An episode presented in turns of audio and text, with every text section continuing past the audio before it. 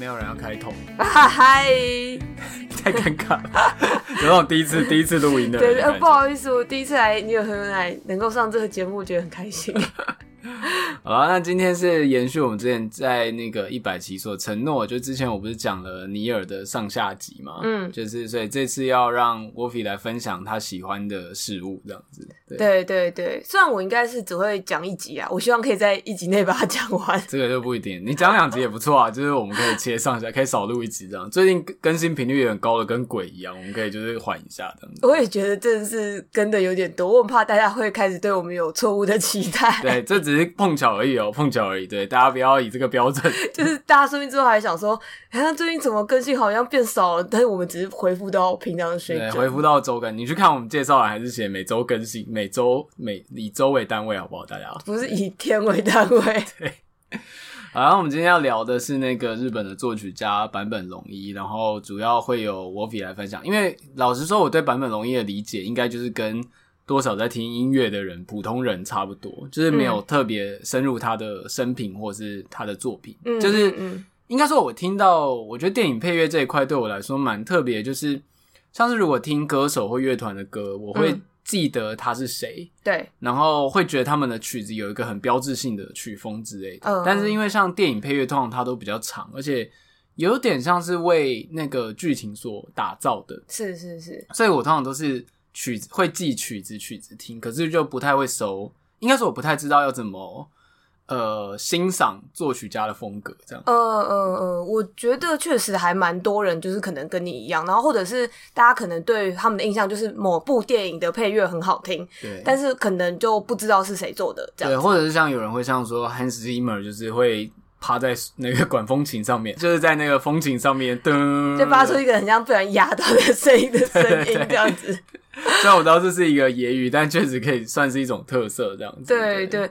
对呃，我而且我觉得还有另外一点，可能是因为这种的音乐，就是可能会被大家当成像是 BGM 的东西，就很像是你工作用的，然后在背后放的音乐这样子。嗯，对，因为它的旋律性可能不像一般流行乐曲那么的明显，而且又会一直有副歌去重复，嗯嗯嗯，它就是。因为像他整首歌就是一个有起伏，然后没有没有回旋的故事这样子。嗯嗯嗯，我也确实觉得以入门来说，可能没有那么容易。我说以刚刚你说的这种要记得作曲家是谁这样子，就是你可能等于是你要去查这作曲家是谁，然后他因为他们可能也做过非常多不同电影的配乐，然后你也要听的比较多的量，才会比较有一个比较嗯微妙的一个轮廓，就是说哦好，这个人大概是这样的风格这样子。对，然后呃，但我也必须要先承认，就是我对于我接下来可能会称呼坂本龙一为教授，因为这是大家对他的爱称这样子。就是我对于教授也没有说，就是 要赶快先打个预防针，就是我没有说真的每一章都听或者是了解到那么的透彻这样子。但是或许可以说我喜欢他这样子的程度，就保守一点说这样。对，但这一部分也是因为他的那个创作历程真的太长了，就是他现在今年已经几岁啦？他真的一生奉献给音乐，他应该现在有没有七十啊？有六七十了吧？对对对，但他是从二十岁出头就已经开始，嗯，嗯，而且是已经开始发光发热的程度。对对，就是也是那种呃成名的很早，然后呃从可能二十几岁一直到七十岁。你看，像是五五十年，真的是很惊人。然后刚好还历经了那个日本音乐就是最蓬勃发展那七八零那个年代，这样子。我觉得他有点算是参与世界音乐潮流变动的，就是日本代表之一。嗯嗯，我我呃，就是说，像我觉得日本大概在是六七零，哎，是哪一个？就是反正坂本龙一那一辈，就像作家就有村上春树，然后时装设计就有川久保玲跟那个。呃，全身黑的叫三本钥匙，对，关键字，对，然后像坂本龙一就是音乐方面，就是我觉得那一批的日本人有一点，就是他们就是日本代表的那种世界选手权的那种感觉。我觉得是，我觉得是，然后。呃，就确实就是我那个时候有读他的那个自传，他是口述自传啊，所以其实不是用他自己写的，可能是你都有 ghost writer 帮忙写的。对，应该可能就是他跟人家对谈，然后人家帮他记下来这种。嗯、对，叫做呃音乐使人自由。对，这本台湾有繁体中文，就是我非常推荐，如果对这个人有兴趣的人都可以看一下，因为。呃，它的内容还算其实蛮轻松的，然后会看到蛮多那种就是闲聊以前这些刚刚你提的这种七八零年代的大大们的八卦这样子。你刚刚说就是旁边人把它记下来，我不知道为什么第一个想到的书居然是《论语》。我的天哪！孔子的弟子会在旁边把它记下来。不是不是那种啊，对，但反反正就是，我觉得它本身是一本很好读的书，因为它很口语这样子。而且我觉得坂本龙一给人印象本身是一个很帅气的老人吧。对对对，然后但是很有趣，就是我也是读了这个自传才知道说，哦，他年轻的时候完全不是这么一回事，不是那个让人看起来很内敛、很沉稳的老先生的感觉。对，因为他现在就是一头白发嘛，然后你知道他又是一个大师级的人物，所有所有人都会尊称他一声老师的这种。但他以前就是他在写他呃可能年轻十几二十岁的时候，他那时候超屁的，就是 我接下来可能整整集就会用这种有一点呃，在讲隔壁班同学的对对对对，就是用个闲聊方式在讲这样子，就是因为我觉得他有很多有趣的八卦可以聊。就是他在十几二十岁的那个时候，就是刚好呃差不多就是你刚刚说那个，可能那个时候大概六七零而已吧。但是刚好你知道，就是美国的文化强势的进入日本，然后诶，这群日本年轻人也开始在反思说，哦，我们的社会是怎么样，我们的文化是怎么样的一个，就是很 很激情的一个年代，躁动的年代。对对对，然后那个时候也非常，我可以说是流行，就是非常流行社运这样子。对对，然后他在他好像高中还大学的时候吧，就也有参加社运，就是很标准那种会去那个呃，就是。没有去上课，罢课，对对对，然后什么的，他就是会在他的这个自传里面形容说，他们那时候罢课做的事情，基本上他觉得蛮中二的，就是因为 对，实际上是因为因为我觉得那时候的。当然，那时候会有一批就是比较理想化，甚至相信社会主义或者是其他新思潮的日本青年。但是其他年轻人应该蛮多是觉得这样很酷，所以就跟着去这样子。对，然后那个时候，我记得以前我就有跟尼尔讲到，其中有一个故事，就是他说他那个时候会去上街头，其中还蛮大一部分原因是因为他想要把女生这样子，就是。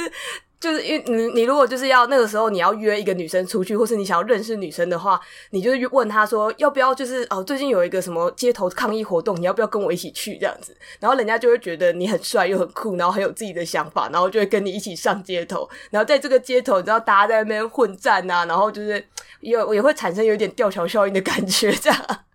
我刚我刚刚一直在反，就是我在听这段的时候，就是冷汗直竖。我在反省，就是太阳花学运期间，我没有对人家讲过这个话。我的天哪、啊，嗯，没关系，我们这个话题就先打，这个继续继续继续，太危险了。对对对，对，然后。他好像也有讲到，就是因为他接触音乐的时间很早，他从呃幼稚园的时候就有在开始上钢琴课什么之类，然后好像大概，但是国小的时候都比较没有说真的那么喜欢，好像是到大概到国中的时候吧。你说他们家是比较像那种英才教育，就小朋友就去上钢琴的。我觉得有，我觉得有一点就是他的家庭背景算蛮中产的这样子，嗯、对。然后呃，我有点忘记他爸爸是做什么，可能也是编辑相关。然后我记得他妈妈是帽子设计师之类，就是这种。嗯有一点点译文圈的感觉，这样对。然后他他是国中，他有讲到有一段是他国中的时候很迷德布西这样子，嗯，然后他就迷上德布西以后，他甚至那个时候觉得自己是德布西的转世，就是哇。虽然那时候讲很中二，但以他现在的地位来讲，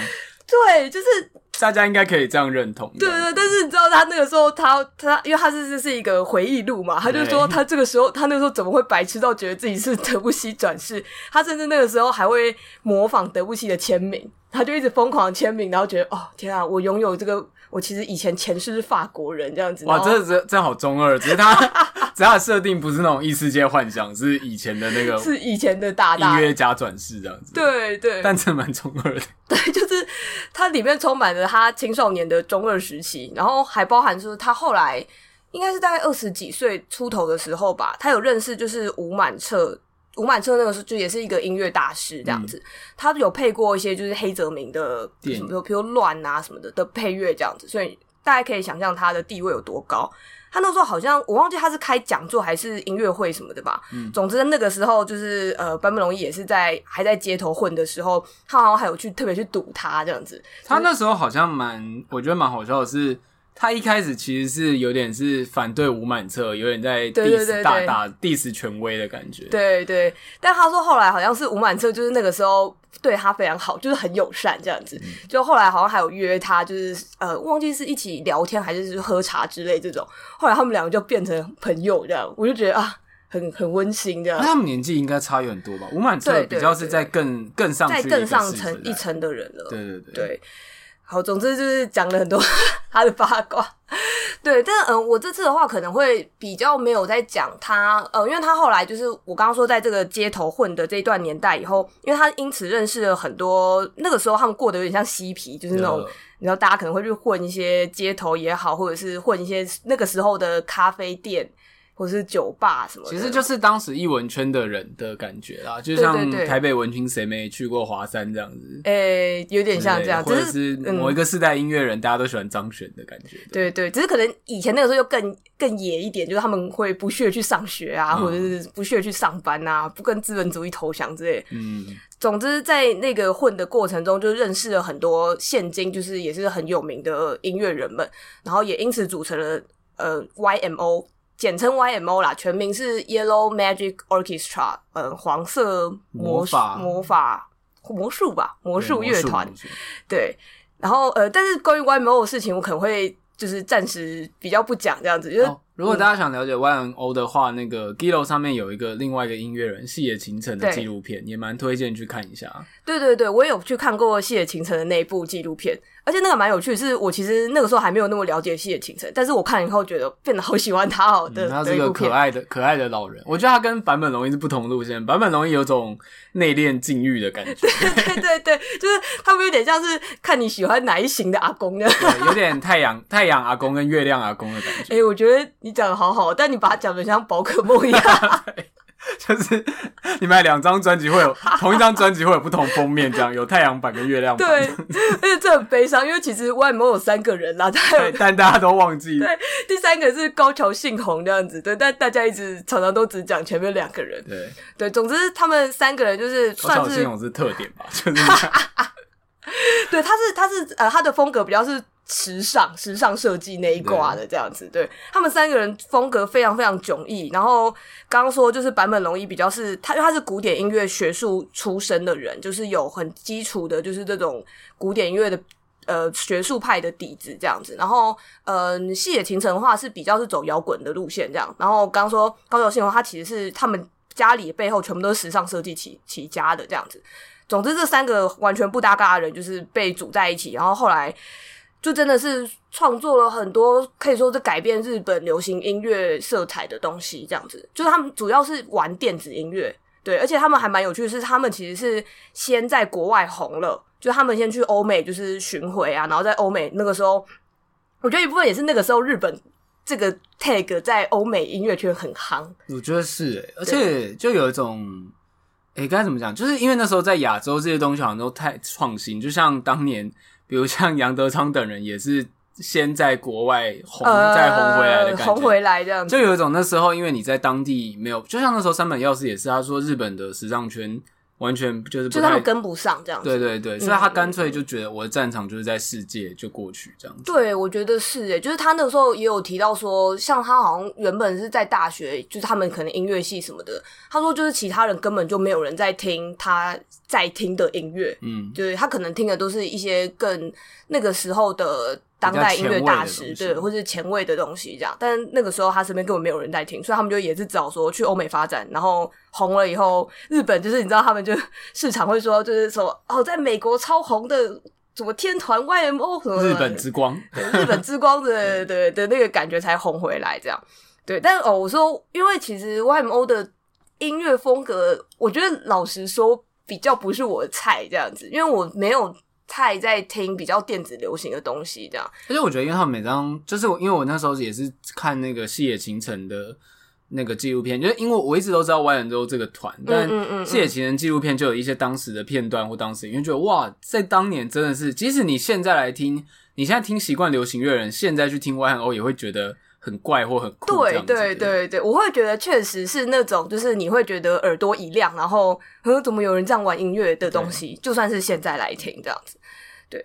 好，然后我现在先稍微讲一下，好，就是我我先会讲讲一下那个大家比较知知道的早期的电影配乐创作，因为我觉得，嗯、呃，大家可能对坂本龙一的印象确实都是最经典的，比如说呃，Merry Christmas, Mr. Lawrence，诶，它就翻作中文叫做俘虏，对，圣诞快乐的。劳伦斯先生，对对对，然后呃这一部的配乐，然后跟他早期有配蛮多的啦，他比较像是我觉得很多人比较有印象深刻，就是他早期的这些配乐，还有那个、啊、末代皇帝啊，对对对，还有末代皇帝这样。然后呃，我们今天会把这一呃这一集讲的音乐，就是我们把它录弄成一个 Spotify 的 list 这样子，就是大家可能可以我们一边讲的时候，就是八点开始听这样子。呃，如果都在 Spotify 上，好像就不能做这件事啊。但是知道。大家应该会自己想办法。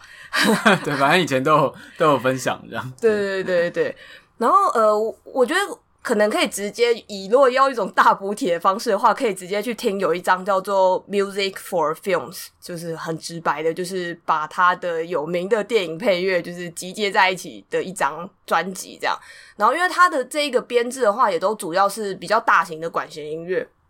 我觉得这也比较接近大家对于配乐的想象吧。就是比较是那种呃很澎湃的、很浪漫式的东西，这样。就是那个音乐的质感很厚，然后故事长度很长的感觉。对对对，而且我觉得很有趣，就是你从他这个比较早期的电影配乐，到他后晚期的配乐，一直到他自己的个人创作专辑，你就会感觉到他的音乐一直在变。就是他虽然你知道很早就红了，可是他并不会说哦我很红了，我比如说我我 YMO 这个电子流行风格很红了，我就一直。做这个东西，而是说他的风格一直在，除了像他在工作上面不同，他的个人创作专辑跟他在跟人家合作，或者是他帮电影配乐的时候所需要的，当然会不一样。然后再来是，我觉得他对于曲风的可能从最前面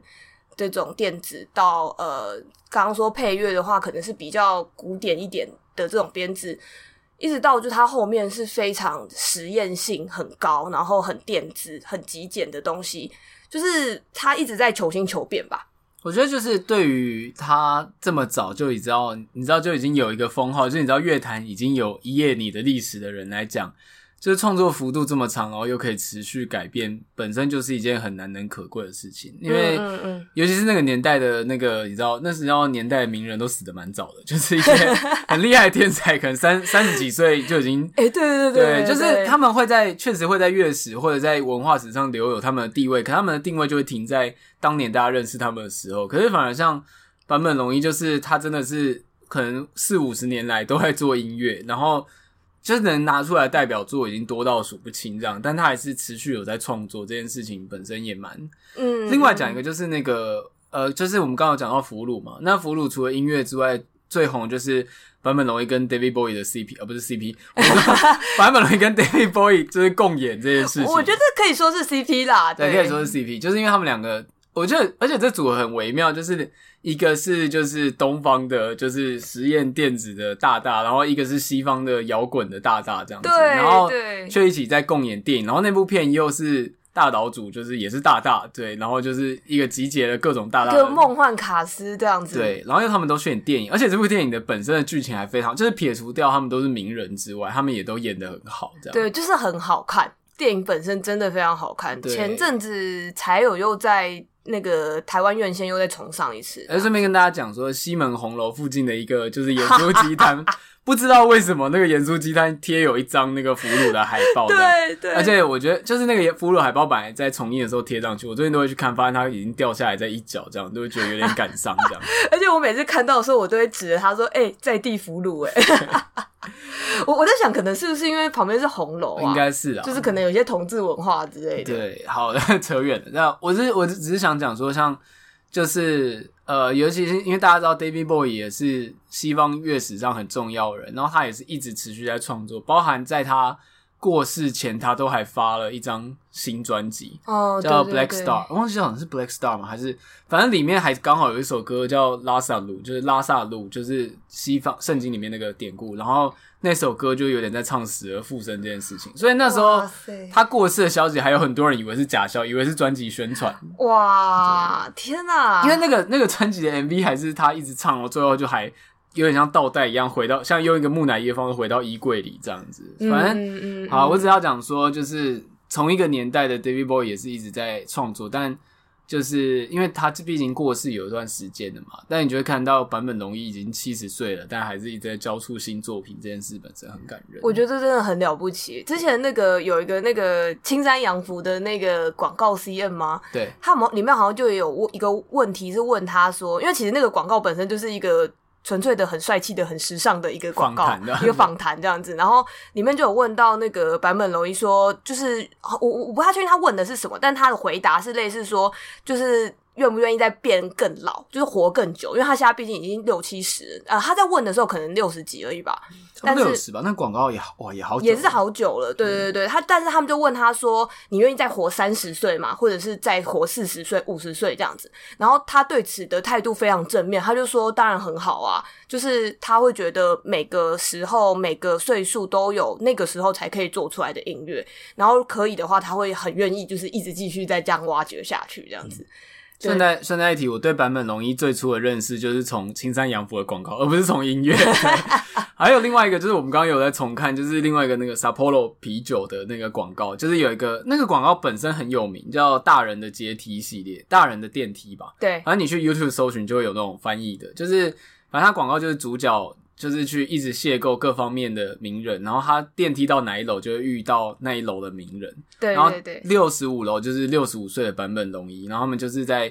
谈他一些对于音乐或人生的态度这样子，然后那个也非常好看。我个人觉得，就是如果你对版本龙一连一点点印象都没有的话，可以先看这些东西，你就会被这个帅气的老人所迷倒，而想要去理解他的作品。没有错，没有错，他就是会直接说出被问说你喜欢自己吗？他就会马上说当然啊。对，就是当然就是要好好的宠爱自己。我就想说啊，能够这么，你知道，我也希望我活到六十五岁，可以很飒爽说出这句话，这样子。嗯、哦，我我现在蛮喜欢这个，我每天都很宠爱自己。你现在对于宠爱自己来说，你是不是太年轻了一点？对，我讲出来完全没有那个重量，这样。好，我们回到音乐来吧。好好，就是呃，我我先从俘虏开始讲哈，因为俘虏其实是他第一部开始踏入电影配乐的契机，这样子。就其实最开始那个大老主在找他的时候，他原本是单纯要找他来当演员。对，然后他那时候当然非常兴奋，因为他有点像就是大岛主的一个小粉丝。就其实这本自传里面，他就是会疯狂的露出那个他对于各个大导演的那种。就因为他那个时候毕竟很年轻嘛，就可能二三十岁，然后被一个自己很崇敬的导演所邀，他就是会很嗨。但是他就是一个很硬的人，所以他就算很嗨，还要在那边就是硬硬，然后就欲拒还迎一下。对啊，而且大岛主那时候的地位，应该就像现在的是是枝玉和或那个韩国奉俊昊的之类的，或者是比那个还要更强。我觉得可能更强，可能应该比那个更强，因为他就是因为之前日本的代表代表电影打手一直是黑泽明，对对对，对，但大岛主就是那时候的。日本代表这样对对对，然后他那个时候就跟大岛主提出说，要他演的话可以，但是他也要担任配乐这样子。然后他就说他自己也不知道为什么敢说这句话。真，他年轻真的很狂，他年轻的时候很狂，因为他说他其实根本没有做过电影配乐这样。然后呃，后来大岛主就答应了嘛，然后他也因此就是赶快就先去就是恶补很多，就比如说就到处问人说。呃，电影配乐到底要怎么做？这是一个可以问人问到答案的东西。就是我记得好像是制片就跟他提说，就是他可以去呃，他问他说，如果要只看一部片来学的话，要找哪一部片？那制片是跟他说，你可以去看《大国民》，就他觉得《大国民》配的很好，这样。嗯。然后他好像对此的一个体悟是，呃，就是很基本，就是说电影配乐是一个去讲电影画面没讲到的事情。的一个东西，这样子就是不是说哦，今天电影画面是是是 A，那我就再讲一次 A，那就没有意思了吧？诶、欸，他这个意思超越现在很多商业片的配乐，就是没有。我记得我们很喜欢那个真影真话，以前就讲过配乐这件事情，嗯、就是他那时候好像是在比较 Marvel 跟那个 DC 的配乐吧？对，诶、欸，是 Marvel，好像就是他就说为什么，啊，应该是说超级英雄对超级英雄片的配乐，他就说就是。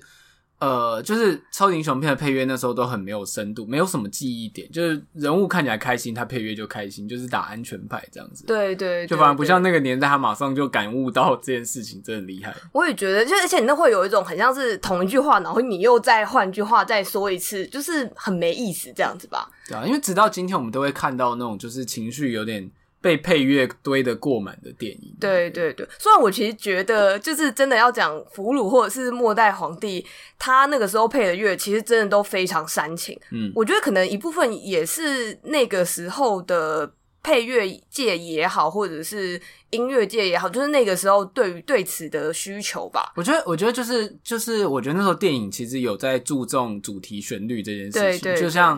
就像铁达尼号，哈，这大家都知道，这个哒哒哒哒哒哒哒，就是我觉得那时候电影很强调，在它的重要段落必须有这个主题曲响起，那是一个不只是配乐，而是电影的公式。对，就是推动观众情绪的公式，这个公式一直到可能近十年十，我觉得没有到二十年，可能近十年才被慢慢消灭掉。对，对，我觉得可，然后还有可能就是电影配乐的使用的编曲或者是配置的乐器，可能也都要有关系，因为诶、欸、那个时候很多啦，大多只能说大多都还是这种比较传统的大型的管弦乐团在做这样子。那时候好像对哦，对，那时候没有办法做那种比较。电子或者是数位合成那种比较亲近氛围，对对，就是我觉得应该是说那个时候技术做得到，但是呃接受度还没有那么高这样子。嗯、但是你看现在的话，就还蛮多元的嘛。然后呃也会看到还蛮多是那种，比如说你本来是一个什么流行歌手，然后你突然跨界，然后来配一部电影的配乐什么的。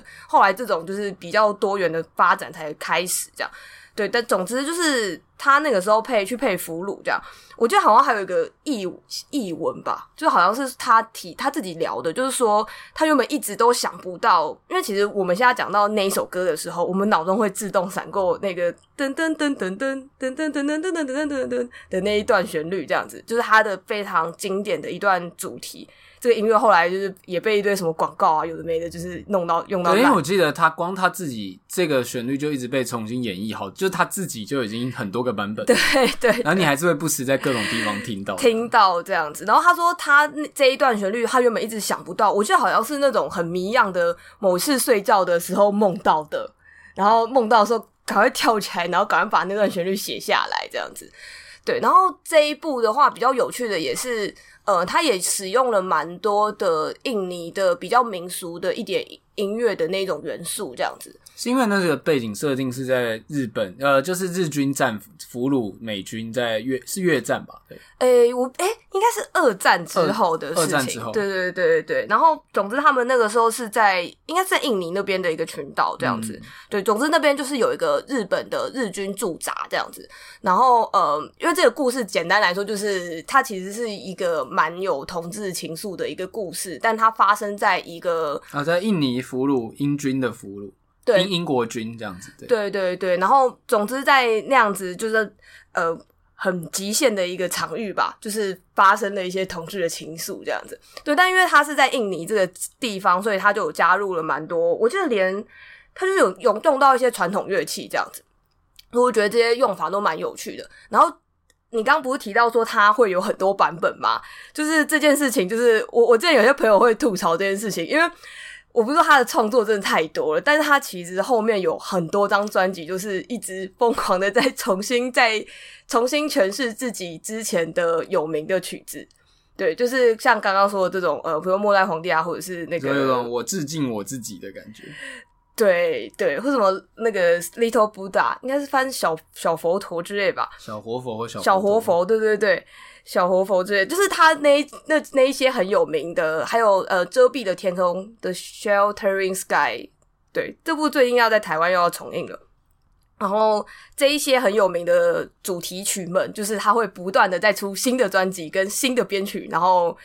你就可以听到各种版本这样子。对，但是我我觉得我必须要先说，呃，我不会觉得这是一件坏事，就是呃，比如说以爵士乐来说好了。我不知道大家对爵士乐的想法是什么，但是其实爵士乐就是一些经典的曲目，就是疯狂从大概一九二三零年代，就是一直一直一直由不同的人用不同的方式来演奏。哦，对啊，比如说那个 My Favorite Thing，就是对对对，其实都是一样那些曲子，只是大家用自己不同的即兴或是不同的编制也好，各种自己的方式去重新再组合这些东西，这样子。嗯、所以，呃，我觉得这件事蛮有趣，是说我后来。多很多在听这样子类型的音乐，或者是古典音乐也好，古典音乐已经是又更久两三百年前死掉的人，但是我们到现在还是一直不断在听各种版本。就是我我觉得我这种接触到这样子的概念以后，我觉得是不是那种完全的百分之百原创这件事情，就会对我来说不是那么重要这样子。然后，而且你在听不同的版本的比较的时候，你也可以去找寻自己最喜欢的版本。对，像我觉得那个教授的音乐其实就是这样，就是我们刚刚说的他这些专辑，就是你会看到那些曲名或者是旋律基本上都是一样的，但是他可能会有刚刚说的，例如说我刚刚最开始提的那个 Music for Films 这一张专辑的话，它就是一个很大编制的管弦乐团，那你听到就会是那种哦非常澎湃，然后很浪漫，然后就是很多情的这种东西。但是我自己其实最喜欢的版本是一张，它就叫做 Three。就是三的英文的那个 three，然后它的编制就是很简单，它就是只有一个钢琴、一个大提琴跟一个小提琴。我也比较喜欢这个简单的版本，其实，嗯嗯，我不知道是不是因为我先听过这个版本，就是因为在节目前，就是 Wolfie 有丢那个歌单给我，那我当然也有去听，就是原声带，就俘虏原声带，就比如说就以 Merry Christmas Mr. Lawrence 这这首好，就是原声带的那个乐器，就像你讲，它是比较用类似像印尼的那个，很像。我不知道那是什么乐器，有点像钟之类的，对对，像钟或敲竹片的那个音乐这样。但是我自己还是最喜欢钢琴的版本这样。对对对，然后呃，因为那个版本龙一主要的，他应该说他自己个人最喜欢吧，用的乐器基本上就是钢琴。我也有一个，他一直都就是他很适合钢琴这个乐器。对对对，因为他自己就是钢琴出身的啦，所以他会这么一直在执着于这个乐器，很正常这样。嗯对，呃，刚刚说的这个 Three 这张的话，它就是一个弦乐三重奏的版本，所以你听它同一首曲子，可是它的给你的感觉，其实我觉得会差很多，就是它会相对的很安静，然后它是一种室内乐的感觉，所以你就想象，呃，例如说刚刚你你说那种，它如果是原本的原声带的话，它会让你感觉好像你置身在一个热带丛林，然后就是一个很荒凉，然后的这种。的感觉，但是如果是像刚刚 Three 这张的话，它就会比较像是你待在一个客厅或是卧室，比较像是室内的环境，然后你一个人，然后跟这些音乐很安静的待在一起这样子。不过你刚刚说，因为他一直在就是这些经典曲目一直重新演绎，我也在想说，就是你刚刚讲，因为这些曲子的。呃，就是我们可以讲说比较煽情，但另外一个特点就是它主旋律比较明显，对，所以它有一个就是有点像是它有一个框架，然后很好去做各种发挥，这样只要比如说主旋律一样，但换乐器或者换不同的演奏方式，嗯嗯，都可以去发挥。但因为就是后来，比如像他配的片，像比如像《神鬼猎人》，或者是像那个你的脸，就是那个蔡明亮那个，就是因为那个就是比较已经到后来比较真的是很。就是现代的电影配乐，所以我觉得它的主旋律整个就不会像以前那么有一个主题曲那么明显这样。对对对，就是呃，我后面哎、欸，我先稍微讲一下，我先回头讲一下那个末代皇帝好了。对对对，嗯、我等下等下我再回去讲那个神鬼猎人的事情，因为我自己非常非常喜欢神鬼猎人那张配乐这样。嗯、对，然后呃，俘虏之后他比较有名就是那个末代皇帝这样，然后末代皇帝那个。配乐的那个译文也蛮有趣的，就是他有提到说，就是他一开始好像也是单纯去当演员而已，然后在里面演一个其实是非常小的配角，呃，那个配角我不太确定他名字怎么念，应该是念甘博吧，但是他就是一个反派这样子，就是一个那种日本军官，那个时候他在满洲国就是当一个满洲国就是一个一个很坏的一个人这样子，对，然后。我觉得还蛮好笑，是他演这个角色的时候，因为这个角色非常军国色彩，这样，因为你知道，毕竟那，就是在讲溥仪的故事，然后溥仪就是一生就是流离颠沛，然后被抓到满洲国去当一个傀儡皇帝，然后这个傀儡皇帝后面背后的这个黑手就是日本军阀，就是这个日本，对对对，就是这个日本人这样子，他就演这个角色，然后他自己个人。是一个非常反战的人，所以他演这个角色的时候，他觉得超不舒服这样子，然后他就一直在那个他自传里面抱怨说，就是他就要被被迫要喊一些那种什么“亚洲是我们的”之类的话，然后还一直因为演的不好，然后一直被喊咖这样子，他就一得一直重复这句“满洲呃”。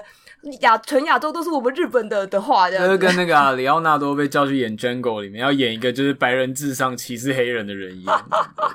对对对对对，然后他就他就在讲说他去满洲国这一段时间，然后他们在那边的时候，突然就是他被要求说，哎、欸，不然你就是帮我们做一个。原本要求很简单，就只是说这个配乐只要在现场的这一段期间被使用就好了，并不是真正的、嗯、呃最后最终的配乐，比较像是给大家带入这个情境。你现在可以做一段嘛，这样子。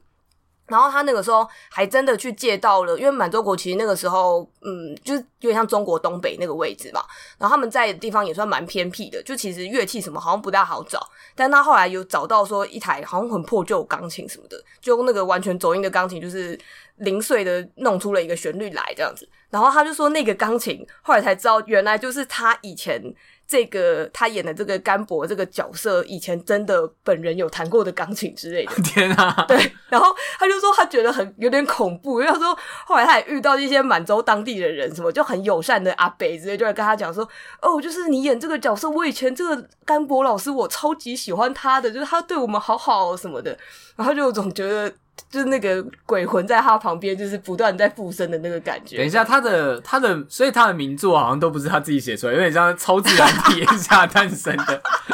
哎、欸，对你这样一说，对啊，都是一个附身的一个状态。对啊，比起作曲家更像灵能力者吧。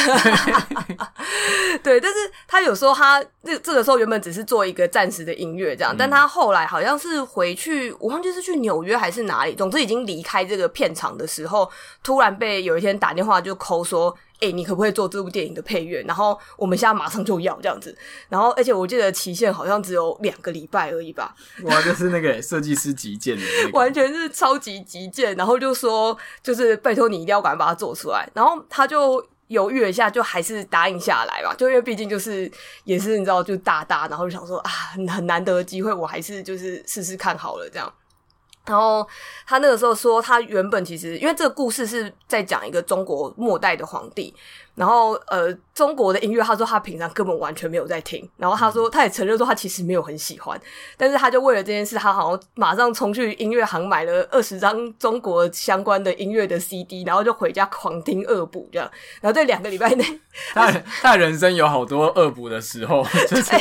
做电影配乐的时候要恶补，然后对，然后听这个要恶补，也要恶补这样。然后他就。呃，好像在两个礼拜内写了四十几首曲子，这样子超级拼这样子，然后把它全部写好以后，就赶快再寄给就是那个好像应该他们那时候原本是在意大利还是哪里，是原本的片场，就还是一个跨国的一个交流。嗯，对，那个片好像不是在中国拍的，印象中就是对对，他们是一个很跨国的一个组合这样子。嗯、对，然后呃，总之他就是非常极限就算了，后来好像他就说剪片剪一剪以后发现。那个他原本想象说哦，比如说我要在这一段放哪一段音乐，我要在 B 段放这一段音乐，这个逻辑完全在后后置的剪片上面全部被打乱，嗯，然后呃每一段的段落的时间也都变了，所以就被要求说。你要重新写这些曲子，因为这些时间长度都不对，这样子，然后段落也都不对，然后他就只好又再花个几天，就是没日没夜在那边。而且他说那个时候甚至没有电脑，所以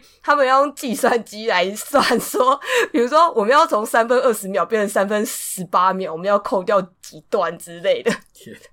就是好土炮的年代，非常土炮。他说他们那个时候没日没夜在饭店里面就做这件事情，嗯、甚至不是一个你知道专业的地方，录音室什么的。对，然后，呃，而且这段这个悲惨的日子还没有过去，就是 他后来终于好不容易交了，然后想说，啊，安心应该就这样子了吧，然后还就算是蛮满意的。结果他说，最后他被邀请去参加那个末代皇帝的首映的时候，呃，我不知道究竟是首映还是他们队内的放映，但总之就已经剪好了。然后他就看的时候，发现就是完全跟他最开始看的编排完全不一样，然后。他刚刚很努力在那边剪那些音乐，也全部都被人家乱剪，然后剪乱七八糟。然后，而且我就看了边看着想说，这些事情写出来没有问题吗？就是这些参与的东西、参与的人，全部都是一些大大，就是这些写出来没关系吗？就是非常多爆料秘辛，完全就是爆料秘辛。但那时候我记得末代皇帝好像是因为就是各国的那个你知道，因为他好像有一些裸露的镜头还是什么，然后就、嗯、反正就是因为各国各种规定，觉得伤风败俗或者什么，就是所以。就是有，你说也就是剪的都不一样，对对对，就是有不同的版本这样子。不过那年代的电影好像蛮常发生这种事情，就是片商自己个人的考量。对，然后但对他说，总之他说他看完那个电影后就是落荒而逃，因为他就觉得怎么最后成品这样？他其实非常非常失望这样子。虽然我们现在每个人去看的时候都觉得啊，天哪，真的是太好看了！这个配乐真配的太好了，这样子，我就觉得心情蛮复杂。就是你知道，我们就觉得很赞，但是他就一直把这件事情当做是你知道他黑历史，黑历史，对对对对。然后嗯，呃《末代皇帝》我其实最喜欢的是里面有一首叫《Rain》，这首后来也是被拿，就是单独拿出来，就出现在各种广告 CM 曲当中。然后它其实非常短，然后它的音乐就是在讲那个有一段有一个应该是溥仪的老婆吧，就是他就是出逃，就是他离开逃离这个呃像是宫殿一样的这个囚禁他地方这样子，然后所以。我觉得那段非常感人吧，然后他叫 Rain 的原因，就是因为那个时候刚好外面下大雨，这样子，就是很像他原本撑着伞，然后他后来连伞都不要，就直接冲出去这样子。呃，对，这一段旋律我非常非常喜欢，大家有机会可以找来听这样子。我偷偷补充一件事情，我刚刚、嗯、我们我刚刚闲聊的时候，不然脱口说，就是这部片好像不是在中国拍的，没有，我继承别部片，因为这为什么要特别澄清呢？嗯、因为末代皇帝好，我记应应该是第一个进入紫禁城拍的。哦，就是他，对，对，对，对，就是他，他有这个历史定位，所以不能这个一定要现在先讲讲清楚这样子，对对对，对对对，因为后面确实有很多的宫殿剧确实不是在中国拍，可是末代皇帝是那好像是第一组进入紫禁城实际取景的导演这样子，对对，所以特别跟大家勘误一下，yes，这次不用写勘误，对，好。哦，不过我觉得他的，总之末代皇帝的音乐本身也很棒，就是而且我觉得很有趣，就是。虽然他说他那些中国音乐都是恶补的啦，然后我其实因为我们知道我也不是一个有在听中国那边的曲子的人，但是就完成度来说，我会觉得非常好。就是我我是听不太出来恶补的痕迹啦，就是总之这些曲子我都觉得很很壮阔，而且你就会觉得哦，那个东方跟西方的这个平衡拉的很好，这样子。等于说就是他个人。如果他真的是这样恶补两个星期就写出来，就只能说他对于音乐感受性真的是天，就是天资聪颖这样子，就是能够这么少。就像你说他配那个呃配俘虏之前只看是不是去看大国民这样，就是。等于说他只用了非常少的契机就去抓住这个精髓了。我觉得是，而且，呃，像刚刚说俘虏是它里面有融入一些就是呃印尼的民俗音乐等等，然后到了呃末代皇帝的话是有一些中国的要素，就是你看他原本是一个完全西方古典音乐出身的人，可是。我觉得他那个时候才，然后才配了这两部，然后就因此把它融合的那么好，这件事情也是就是很很猛这样子。所以也是从那时候开始，他就就是这两部作品，就是他站上世界配乐大师的那个舞台的感觉。对对对。然后呃，刚刚那个你有提到就是《神鬼猎人》，呃，英文叫做《The Revenant》吧。其实我一开始我觉得，因为我并没有一个很明确的契机说。我是从什么时候认识坂本龙一？因为毕竟他名字太大了，就可能多多少少都有人听过这个名字。嗯、但我第一个会开始觉得哦，我喜欢他的瞬间，应该就是我去听了《神鬼猎人》的配乐，这样子算是一个有点比较偏门的入坑方式。不要，我是看广告认识的。呃，也也也是，也是。没有，我觉得因为他后来真的名气太大，所以就是。你就算不认识他，你也会看到一些专辑。你喜欢乐团，就什么坂本龙一推荐，或者坂本龙一跨刀合作之类的。哦，对对，因为他其实后来非常喜欢跟各种就是非常跨领域的人，好像也有跟他合作。对对对，很酷，我觉得超酷的。对，然后我那个时候就是一开始就是单纯去电影院看这部片的时候吧，那个时候其实对配乐还不。太有什么想法，但是我就觉得 这部的配乐很很很很很很棒诶，然后我就回去就是疯狂去找原声带来听这样子。然后我对于这部片有一个建议是，我觉得很冷的时候不要听这个原声带，因为呃，你知道《神鬼猎人》毕竟就是在讲里奥纳多 在荒野求生的故事，对，对荒野求生就是在冬天就是。独独就是一个人独自在那边举雨的一个状态，然后他就一个复仇，他其实在讲一个复仇片子这样子，然后所以他就是用，因为他这一部的话，我觉得跟刚刚那个差非常非常多，因为这中间他有配过非常多片，我们现在暂时先跳过，就是这一部的定位的话，它的风格就会是比较是很氛围，就是 ambient，所谓 ambient 这个曲风。跟比较电子的感觉这样子，所以他的音乐会听起来很像是一种呃冬季的荒漠，然后你听到一听到那个音乐，你脑中会出现那样子的风景的一个状态。就它比起刚刚前面那种有一个明确的主旋律，然后一直在前进，或者是诶，比如说这一首歌就是他哭必须要哭的概念这样，然后这一首歌就是哦很欢乐的这种概念，完全是不一样。就是他整张专辑一一口气全部听下来的话，我会觉得它很像是一体的。就他并没有说哦哪一首曲子特别的出众，但是他整部一一首一首听起来的话，就是会有，比如说它里面用了一些极简的钢琴的一些单音一直在重复，或者是一些嗯、比较电子声响，然后很像很巨大的轰鸣，就可能大家会想到 Hans Zimmer，但就是巨大的轰鸣性的东西，跟呃加一些那种呃比较情感类的大提琴这样子，就这几个东西组合在一起。我会觉得那个东西会很让你联想到一种风景或者是环境的东西，就是那个是一种空间的描述，这样就比起说就是你知道，就是我们刚刚前面说这种有一个很一条线性的东西，它比较像是一个三维空间的东西这样子。呃，而且就是这部其实是他呃生病完以后的第一部作品，这样子，就是他生病大概应该是。两千零二零一五之类的吗？一四一五的时候，对对对对，那时候好像喉癌吧。对，他那个时候得癌症这样子，然后这件事情对他的人生历程算是有很大的影响，这样。然后我觉得他的就是你可能会看到很多采访或者是什么的，有提到说他自从生病以后，就是然后就像看事情跟看各种音乐也好什么的方式全部都不一样了这样。然后他有说，就是他那个时候就是其实那个时候也没有说完全。病好的状态就接了这个呃《神鬼猎人》的配乐，这样，然后他就说有一个很微妙的一个呼应的感觉吧，因为《神鬼猎人》不就是有很多那种挣扎求生的桥段？对对对对，他就说他其实非常可以同理那一种孤独感觉，跟就是你知道他他是非常物物物理性的，就是在雪里面在那边求生的那个状态，这样。而且《神鬼猎人》的那个 The Revenant，嗯，其实英文应该翻“归来者”或“返回者”。而且是我记得他是特指那种就是从死地死而复生的那种人，哦，对对对，对对对，那就是会真的有一个蛮呼应的感觉，这样子。嗯、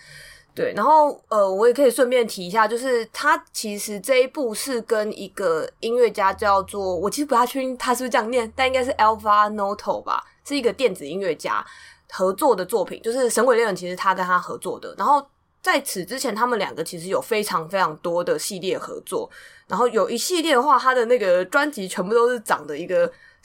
纯完全的纯色块的系列，这样应该出了大概四五张左右吧。然后呃，抱歉，因为我真的都不知道他们那些专辑的名字该怎么念，就是它就是一些很像奇怪的字码拼成的吗？对，我不太确定他们算是奇怪的字码吗，还是怎么样这样子？哦，总之就是一些不常使用的字词吧。或者是感觉是创造字这样子，然后然后那些呃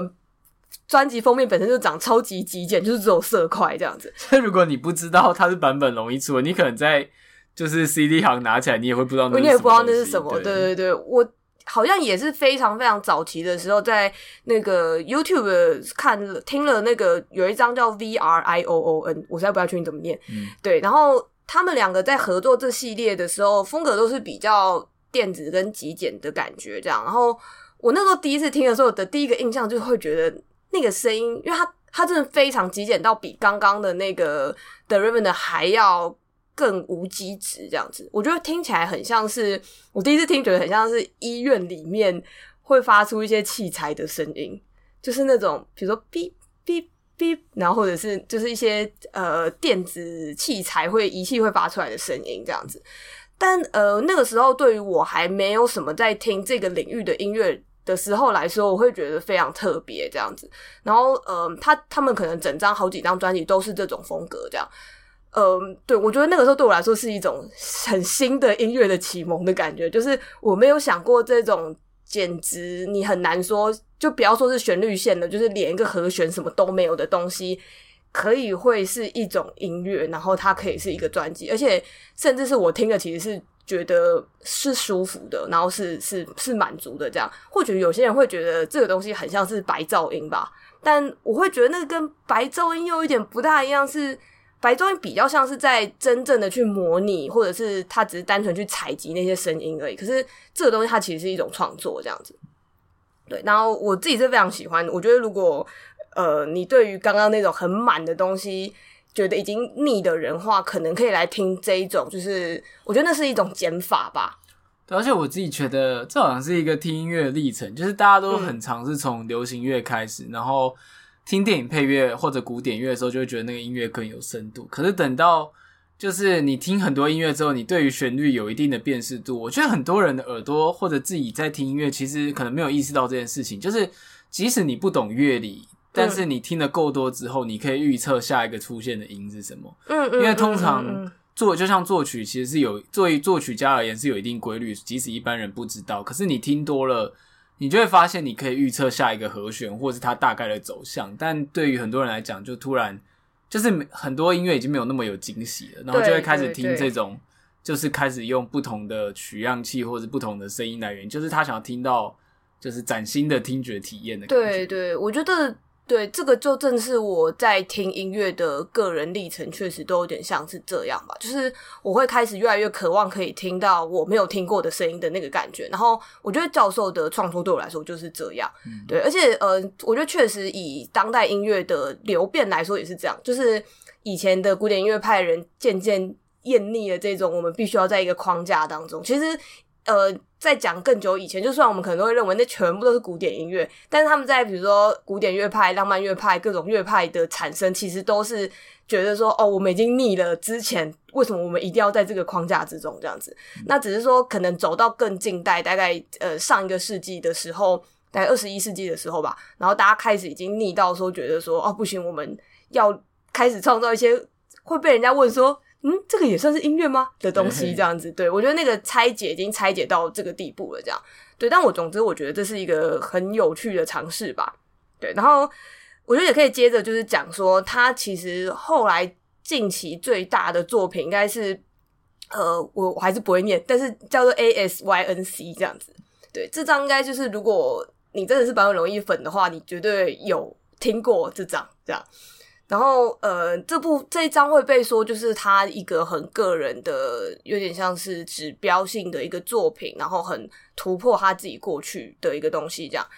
然后我自己非常喜欢的一个点是，他其实是说他当初创造这创作这张专辑的时候，他是想要去致敬塔可夫斯基这样子。嗯，那塔可夫斯基本身也是我很喜欢的导演，对，一个俄国的导演这样子。然后他就说他有点像是在想象。他如果有一天可以帮塔可夫斯基做原声带的话，他会做出什么样的音乐？这样子，所以像是他的第三首吧，叫做《Solari》，其实光是这个名字就是很致敬那个塔可夫斯基有一张呃有一部片叫做《Solaris》，就是差一个 S 这样子，它叫做中文翻作《索拉利星》这样，就是一个。它是一个科幻片，但是它其实，呃，虽然是科幻片，它它其实是一个蛮心有点心理惊悚，然后蛮蛮人性的一部片这样子吧。对，我自己非常喜欢。对，然后总之他就是有在讲到一件事情，就是说，呃，Solaris Solaris 这部电影里面有一段用了一个巴哈的一个音乐，然后他刚好用在一个其实非常唯美的画面当中，就是那个男女主角他们是一对。呃，夫妻这样子，然后是一对爱人，他们都刚好在这个太空站的某个时候，突然太空站没有了重力，就所有人都飞了起来，这样子。然后大家他们在漂浮的过程中，就是一对情侣就是相拥这样子的那一段旋律当中，他用了巴哈的这一段音乐，然后他就会说，他觉得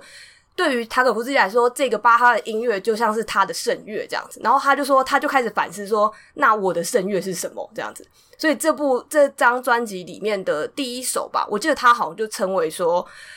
第一首叫《Andante》，就是他觉得这一首就是属于他自己的圣乐这样子。对，总之他有很多这一种，呃，他试着去跟一个俄国导演的一些，然后因为他毕竟也是很很久以前的人了啦，一个就是跟他所就是敬佩或倾慕的人做，透过音乐去做一个精神上的交流的。对对对对。我刚刚想讲一个很乐色的感觉，没关系，没关系，你讲。听起来之后发现版本龙一是一个蛮浪漫但也蛮梦的人呢。有一点，就是年轻的时候就是设想成为德布西，然后他的知名曲都是做梦跟有点类似附身的超自然体验得到，然后之后又喜欢为他自己倾慕的跨时空的人作曲，这样。我觉得是耶。果然，终极的同人就是把自己变成大师。而且还有还有就是，我觉得我可以再继续补充，因为他其实这张专辑里面后面，尤其是后面有几首曲子，有用到还蛮多的人声，跟就是大量的取样，就是取样可能来自于他在家里面，就是呃，就单纯用那个雨水，就是。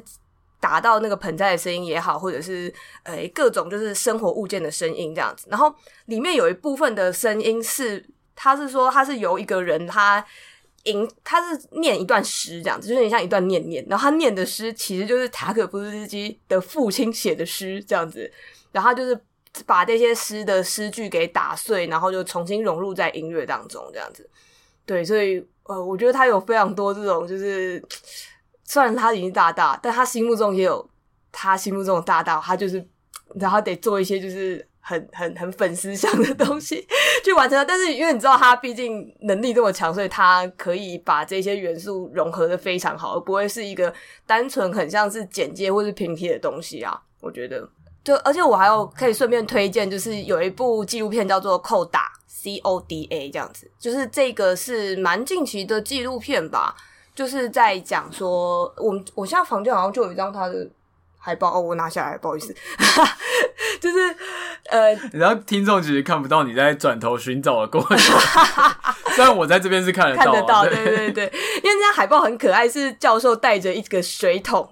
嗯，对，然后他在雨中淋雨这样子，他会做这件事情是因为他想要听那些雨水打到水桶的声音这样子。那他到后期，其实他中老年以后，他就是一直在。做刚刚所谓的这种呃声音的创新，跟呃，我觉得还有包含了，因为也是自从他生病以后吧，我会觉得他对于生命的想法可能跟原本也不一样了。就是，然后我还有一件很重要的事，是在那个三一一震后，就是三一对他来说也是一个蛮重大的事情。那在这么重大的灾难之后，会觉得有一种你知道，就是我们人类跟自然的关系是不是不应该要再继续讲下去了？这样子，嗯、而且版本龙一蛮早开始就投有在投身环保运动。嗯嗯嗯嗯，没有错，就是他其实到现在以精神来精神层面来说是还是很左啦。就是虽然他是说他年轻的时候，你知道，就是他年轻的时候的那种左，可能是一种。对啊，可是他最近有把音符拿去卖 NFT。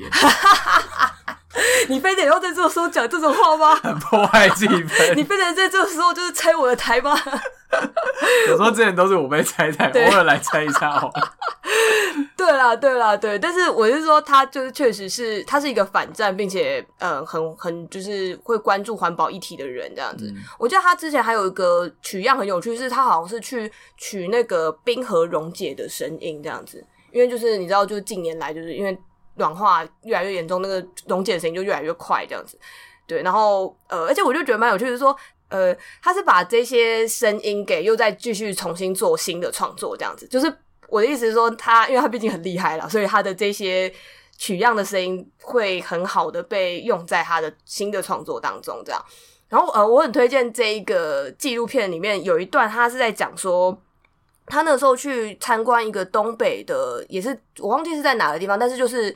东北那个时候不是海啸很严重嘛，然后就有一些学校就完全被淹过去这样子，然后他就去看到了一个灾后的一个钢琴这样子，就是在一个大礼堂里面的钢琴，然后那个钢琴是曾经被水泡过的钢琴，那你知道钢琴基本上是木质的产品，所以你一被水泡过，它基本上它声音什么就是乱七八糟，应该会被认为是损坏品这样子。对对对，但他。那我觉得很棒，就是他纪录片记载了他在跟这个钢琴相遇的过程中，他其实非常非常尊重这个钢琴，然后他也觉得说，哦、呃，我们一般来说会觉得它就是坏掉了，可是他不这样子认为，这样子，他觉得那个是就是因为钢琴本来就是我们从自然当中的木头，就是跟各种东西把它弄成的东西，它现在只是像回归到自然的一部分这样，所以他后来其实有用这个海啸的钢琴。说他声音全部都跑掉，但他还是有把这个钢琴给载回去吧，然后利用这个钢琴做了蛮多的创作。他之前呃有一个展览，一个比较像是音乐装置的展览，有曾经在台湾办过，在那个流行音乐文化中心、嗯、北流吧，就是新开的那一个地方，他在那边有办一个蛮小型的展览，就是呃，他也就是刚刚刚说的那个海啸钢琴，就是被原封不动的，就是搬到这个地方来，然后它就是有点像在上面装了一些机械的装置，那那些机械装置就是会在不定期的，就是去呃按那个那些按键这样子，虽然它的声音就是完全都跑掉了这样子，然后跟搭配现场的有一些呃比较空间跟光影相关的一些音乐的创作这样子，嗯。蛮值得，而且我觉得蛮有趣，就是因为那个展览就是什么都没有，它就是那个展览空间就只有这个展品，然后但大家还是会很积极的去看嘛，所以你就会看到很多人，就是我觉得那个场景很宗教性吧，就大家会。这个是如果说它真的是一个腐朽的钢琴的话，它听起来，呃，虽然呃，我觉得我觉得这样讲对于就是真的实际罹难的人而言不太尊重，就是就是这个。有着历史意义，然后又腐朽的钢琴本身其实蛮电影画面的哦，我懂你。就是你就想象在一片虚无之中，嗯、就是一道光就照在那钢琴上，就是很像是某种会让人觉得很有仪式感的画面吧。即使它本身可能不具有任何意义，但是大家就会觉得它可能具有某种纪念意义。嗯嗯嗯嗯，对，就是所以就是你知道，大家还会，我之前还有听过有些人会建议说去。那个看那个展览最好穿黑的，因为那个现场非常非常暗，就是它就是一个 spotlight 直接打在那个钢琴上面这样，然后大家就一堆穿黑衣的人，就是没有说话，然后就围着那个钢琴，然后听那个钢琴就噔，大家很像在进行某种哀悼的仪式的感觉，悼念的仪式。对对，就是我觉得那个那个那个感觉蛮冲击的吧，嗯、对。然后呃，我记得扣打应该是可以在。Giloo 上面有，嗯，可以看这样。而且那时候其实我记得，可能他真的可能因为票房不错，因为我记得那时候华山之类就上非常非常久，嗯嗯嗯嗯，就是他中文就叫坂本龙一终章。其实你现在找坂本龙一的东西，应该很很容易找到这部片。哎，对对对对，我觉得就算没有喜欢任何他的音乐，或者是嗯对他也不熟什么，其实这个纪录片本身也是好看的这样子。对啊，我觉得 他的纪录片跟那个细野晴臣跟还有宫崎骏就是。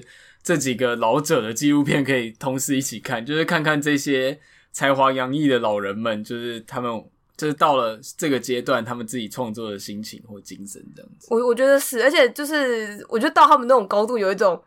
好像做些什么事情都蛮好看的 的状态。那应该是我觉得很有趣，就是你会觉得他们每个人都是大大，可他们人生的追求真的不太一样。就像坂本龙一刚讲，他有点不木讷境遇，但是他有点像是对自己蛮苛求的，就是他很像是在。很努力的，还想要再精益求精，有点在挑战自己。对对对。然后，但像细野晴臣，感觉就是一个比较轻松玩乐的态度，就有点像是他到老看到什么都觉得很新奇，想试一下。可是他没有那么大的包袱，这样子。对，我觉得心情上好像比较不大一样，这样子。然后宫崎骏就是一个焦虑厌世的老头，但是却一边一边抱怨，一边画出很美好的作品，这样子。对对，呃，而且我觉得，我不过我觉得坂本龙一后来在他。老了以后的个性也是有比较转变啦，就是变得蛮圆滑的。对，他变得蛮圆滑的，然后就是我觉得蛮可爱的，然后他其实接受度也很高。就是虽然他可能刚刚说就是对自己的创作当然还是非常要求，但是嗯，他完全就是非常开放的去接受很多东西。比如说 讲个很简单，就是我看过在 YouTube 上非常多他戴猫耳的影片啊，对，这件事我非常的喜欢。对，你讲版本容易空格猫耳之类，可能应该就会看到一些奇怪的影片这样。然后还有什么，我我有点不大确定那些目的是做什么，但是他好像有带过猫人，然后再上。很像在呃开一个网络的课程之类的，然后就是在教大家一些音乐的事情什么的。但是带着猫耳，哎、欸、对，然后我不知道听那个猫耳的目的是什么。你确定那个那个课程没有就是例如付费解锁的这些服务？不要啦，对，但反正我就觉得他现在其实很开放，然后他偶尔也会接一些那种，就他到现在还有在做配乐，然后像他之前还有接那个恐龙的配乐，就是那个叫做什么？哦那个、我觉得你很好吃还是什么的？对对对。想不起来他中文叫，我想不起来他，但他他的意思是，就是一反正就一只暴龙，他觉得一只小小恐龙很好吃的那种儿童卡通动动画电影这样子，就是他有帮他做配乐这样，对，所以我就觉得蛮有趣。他有帮那个什么猫村小姐的隔壁的猫村小姐的真人版做呃原就是配乐就对了这样子，反正就是他就是现在就是什么都接这样，然后我我是觉得很棒啦，就是。对，我我我觉得这个很开放，很好，这样子，对对对。哦，我现在看到那个猫耳哦，但这不是他，这不是他，但我有合过一张他的样子。OK，我觉得我还是不要再继续搜寻下去，好像会有点破坏他在我心中的 的形象。应该不是破坏，而是我要重构一次这个形象，这样子。对对对。好，那感谢就是呃。其实你今天还是叫他版本龙一，你没有叫他教授哎、欸，真的哦。对啊，就是不小心生疏了。感谢就是 Wolfie 今天的分享，就是我今天没有办法插上什么话，因为其实我我自己的对他的理解，大部分就是像刚刚讲的，然后那些东西也是看资料才知道的。不过，嗯嗯，我单纯就是作为喜欢音乐的人会听他的音乐，所以我觉得大家如果也不用抱着太严肃的心情啊，就是今天。Wolfie 提到的那些歌单，我们就会分享在节目的介绍栏，然后大家就可以就是选自己喜欢的听听看。对，而且虽然我们说就是像他早期的作品比较煽情，但。就是你其实很喜欢也也很 OK，因为它确实就是很好听。对对，因为它确实就是很好听。对，而且我觉得就是刚刚说的，它的版本这么多，你 它的版 版本容易的版本这么多，不要再说玩的谐音笑话。就是你一定还是可以找到你喜欢的类型，这样子。就呃，我再稍微讲一下，就是刚刚前面讲了两个推荐两个版本嘛，然后我觉得像是它比较新的有一张叫就单纯叫做 Playing the Piano。它就是一个很近期，就是应该是去年吧才出的。它就是一个钢琴独奏版本，就是什么都没有，就是他一个人在弹钢琴这件事情。呃，我觉得就可以从这种非常单纯的事情上面看出他的功力吧。对，而且那就是一个他个人，他身为创作者也好，钢琴家也好，音乐家也好，跟钢琴的对话这样子。对，我觉得那个。能量什么的，我觉得很很很动人吧。对，嗯、那你刚刚讲的那个版本的笑话之后，你现在讲就是什么版本，就会让我想到你到底在讲。不要啦，跟 Inception 这个概念。对，然后我最后再就是随意的推两个我喜欢的，一个是呃，因为你知道，真的他真的太多帮太多的东西配乐了，我喜欢他帮。怒这部日本电影配的乐，然后还有帮那个东尼龙骨做的配乐专辑，这样子，我觉得他帮东尼龙骨配的那个非常，就是因为东尼龙骨这一个电影本身就是一个非常还原村上小说风貌的一个电影，算算蛮多人这样讲的啦，对。然后，嗯，我觉得他的音乐也是非常称职，这样子，就是很能够体现村上所谓的那种很。都会中产男子失婚的这种一个人的孤独，这样。而且因为东尼龙骨的场景搭的真的很像小说里面那种，就是毫无很无机质的那种感觉，就是纯纯白，然后很奇怪，很像很不像住的地方，它很像是一个博物馆的空间的，很像个异质的空间这样子。对对对对。然后还有他最后讲一个，就是我真的是蛮喜欢，跟我没有想过他会做这个。他之前有出一张现场的专辑，就是他是去致敬顾尔的这个钢琴独奏家这样子，也不能说独奏家，就是这个钢琴家这样。就是顾尔德是一个加拿大籍的很非常非常有名的钢琴师这样子，就是他基本上就是演纯粹的演奏家，不是创作者，就是演演奏家这样子。他之前有名的就是主要是他去诠释巴哈的作品这样。呃，我觉得很有趣，就是因为，总之我一开始会喜欢上巴哈的原因，就是因为我听了顾尔德的版本，对。但总之，我后来去听了这个版本容易做的致敬专辑的时候，很有趣的感觉到说，真的可以看出来他在，我可以说是模仿顾尔德的弹法，诶，就是我觉得我自己是身为一个。对于这种音乐家的，就是比较同一首歌，然后是都是钢琴，然后但是不同音乐家的版本，我其实没有说这么敏锐，就我听不大出来是谁的版本，但是这个是我少数可以一听就是，这个真的是他在模仿顾尔德的诠释，就是尤其是像顾尔德的呃触键，就是我们所谓说触键，就是钢琴去你手去 手去压那个键盘这个触键。嗯